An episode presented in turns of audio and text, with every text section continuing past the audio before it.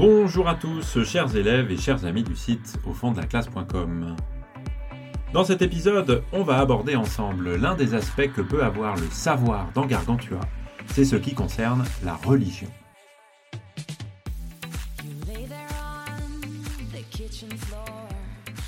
D'après le prologue de Gargantua, il faudrait dire le livre pour trouver un plus haut sens, c'est-à-dire le savoir que pourrait contenir le livre Gargantua, euh, qui, euh, d'après ce que dit aussi le prologue, pourrait concerner, je cite, notre religion, la situation politique et la vie économique de notre monde.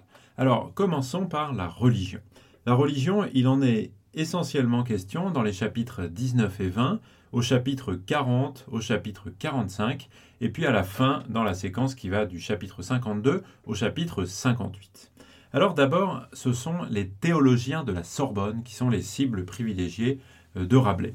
Euh, la Sorbonne, ça n'est pas l'université qu'on connaît aujourd'hui, hein, euh, même si c'est évidemment la même, mais au XVIe siècle, la Sorbonne, c'est une université de théologie, qui est aussi l'institution qui est chargée de la censure des livres, et une université de théologie qui porte une conception de la religion qui est conservatrice et qu'on peut même dire rétrograde aux yeux de Rabelais et aux yeux de tous ceux qui pensent qu'il faut réformer l'Église euh, catholique, l'Église romaine, celle qui est en lien direct avec euh, le Vatican. Alors, les théologiens de la Sorbonne, ils sont les cibles privilégiées de Rabelais, en particulier au moment de l'épisode des cloches de Notre-Dame et avec le personnage de Janotus de Bragmardo, euh, qui est la victime du comique satirique de Gargantua. Alors, dans, euh, dans, cet épisode, dans cette petite séquence, euh, on se souvient que le géant Gargantua va voler les cloches de Notre-Dame et que euh, les théologiens de la Sorbonne vont essayer de les récupérer en envoyant un émissaire, un ambassadeur, qui est le personnage de Janotus de Bragmardo. Alors, avec ce nom ridicule, évidemment, c'est un personnage dont on va se moquer. Janotus, alors, c'est formé d'un prénom populaire, Jeannot, qui est un diminutif populaire de Jean, et puis d'un suffixe latin, comme s'il fallait ajouter quelque chose de prétentieux à tout ça. Euh, Janotus de Bragmardo, tout un chapitre est consacré à son discours, ce qui est appelé dans le titre du chapitre sa harangue. Et si vous la lisez, ben, on comprend presque rien, parce qu'en fait, euh, le personnage de Janotus, dans son discours, part dans tous les sens. Euh, propose un, discours qui est complètement décousu, qui ne respecte absolument pas les préceptes de la rhétorique ancienne, qui est celle euh, d'une rhétorique efficace d'abord et qui doit respecter ce qu'on appelle la disposition, euh, c'est-à-dire l'ordre, le plan et l'efficacité du plan.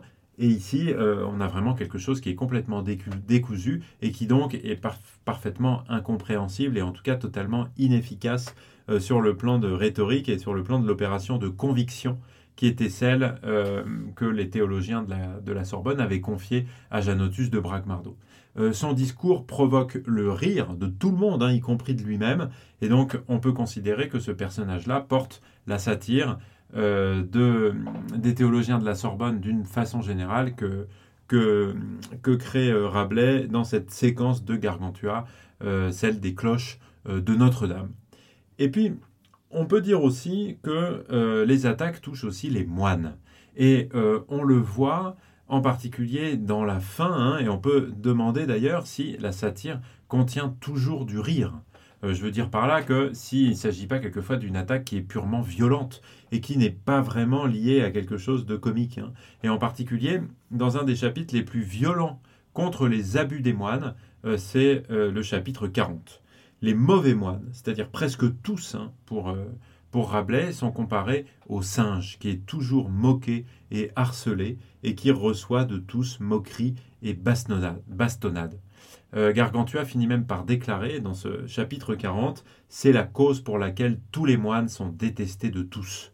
Et donc, on peut dire que leur comportement déclenche non pas vraiment des rires, mais surtout des cris et de la colère. Et ce chapitre 40, il contient pas grand-chose de comique. On peut dire qu'il ne contient que du savoir, si on veut se raccrocher au terme euh, du parcours du programme, et il contient en tout cas de la colère, de l'indignation contre les maux que créent les moines euh, dans la société.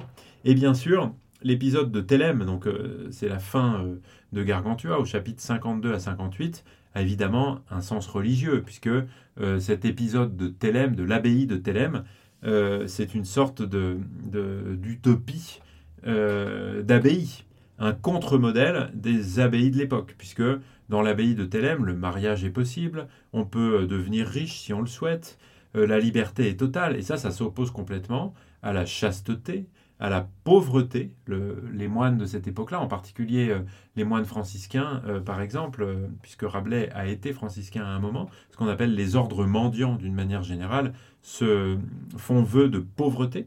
c'est vrai aussi de l'obéissance. Tout ça, ce sont les règles traditionnelles de, de la, du mouvement monacal, de, des moines, peu importe le, les ordres et les règles euh, auxquelles ils appartiennent. Le mariage, la richesse, la liberté, tout ça, ça va totalement contre les règles traditionnelles des moines contemporains euh, de, de Rabelais. Et dans l'abbaye de Thélème, on a vraiment tout le contraire, hein, puisque euh, on peut citer par exemple quelques exemples. Il n'y a pas d'horloge, on ne compte pas le temps, alors que précisément la vie des moines est réglée. Euh, par les horaires. L'abbaye de Thélème est mixte, euh, quand évidemment euh, les monastères ne le sont absolument pas dans la réalité. Les moines sont libres de sortir, puisque dans l'abbaye de Thélème, il n'y a pas de mur. Et on peut même se demander si ceux qui habitent l'abbaye de Thélème sont réellement des moines. D'ailleurs, en tout cas, vous comprenez bien que la devise fais ce que voudras, fais ce que tu voudras, met en avant la liberté de choix. Et on peut dire que euh, les membres de l'abbaye de Thélème, ils et elles, sont vertueux, cultivés, intelligents, et donc que cette liberté fonctionne très bien, puisqu'ils ont des occupations qui sont extrêmement variées et qui sont tout à fait euh, nobles, hein, puisque on passe son temps à lire, à écrire, à chanter, à s'adonner à la couture, à l'amour, à la poésie. Et donc on a là euh, véritablement une utopie d'abbaye qui est un contre-modèle des abbayes de l'époque. Et on peut voir ici euh, une attaque qui touche les moines d'une manière générale, mais les moines réels qui existent à l'époque de Rabelais. Et puis un dernier mot sur la religion au sujet des pèlerinages. Vous savez que l'évangélisme et d'une manière générale les critiques qui sont faites dans l'environnement de la réforme, du protestantisme, euh, qui, euh, les critiques qui sont faites au catholicisme portent sur la place qu'on donne au rituel. Et euh, les placards contre la messe avaient exactement ce même sens à la fin de l'année 1534, c'est-à-dire au moment même de la publication de Gargantua. Ce qui est reproché par Rabelais et par les autres et par beaucoup d'autres au catholicisme, c'est de faire croire aux chrétiens qu'en exécutant des rituels, on est un bon chrétien. Alors qu'être un bon chrétien, c'est avoir un rapport intime, individuel avec Dieu, c'est se regarder en face, regarder son comportement pour voir s'il est bien conforme aux préceptes des évangiles, si on est quelqu'un de bien, si on est un humain qui se comporte de manière morale en suivant euh, les conseils et euh, les demandes des, euh, des évangiles, c'est-à-dire en vivant d'une certaine manière comme le Christ vit d'après les récits des évangiles. Dans Gargantua, il n'est pas question directement de la messe, mais d'un autre rituel qui a une place importante dans l'époque contemporaine de Rabelais, ce sont les pèlerinages. Et il y a des personnages qui apparaissent quelques fois, pas beaucoup de fois, hein, dans le, cadre de la guerre picrocoline, ce sont les pèlerins qui sont à un moment mangés en salade. Ce à quoi s'attaque le texte ici, le texte de Rabelais, c'est à l'idée que celui qui fait un pèlerinage, donc qui va aller se rendre à pied dans une, dans une église où se trouvent des reliques, des restes d'un saint, est un bon chrétien. Donc pour Rabelais, c'est aussi stupide que de penser que euh, en faisant des gestes à la messe ou en répétant des phrases en latin qu'on ne comprend même pas soi-même, on est un bon chrétien. Tout ça pour Rabelais, c'est stupide. Et tous ceux qui sont responsables de l'Église et qui prétendent ce genre de choses aux fidèles les trompent. Et donc sont euh, eux-mêmes de très mauvais chrétiens. Alors, dans le chapitre 45, euh, c'est Grand Gousier, en fait, qui s'en prend violemment aux pèlerins et qui s'en prend surtout violemment à ceux qui défendent la pratique des pèlerinages et ceux qui en euh, profitent. Et il fait véritablement un sermon, un sermon euh, qui met en avant, au contraire des pèlerinages, tout simplement le fait euh, d'être une bonne personne, selon les évangiles, c'est-à-dire de s'occuper des siens, de prendre soin de sa famille et euh, de faire en sorte d'être quelqu'un de bien. Certainement pas de faire des pèlerinages et de croire qu'on est un bon chrétien euh, en le faisant.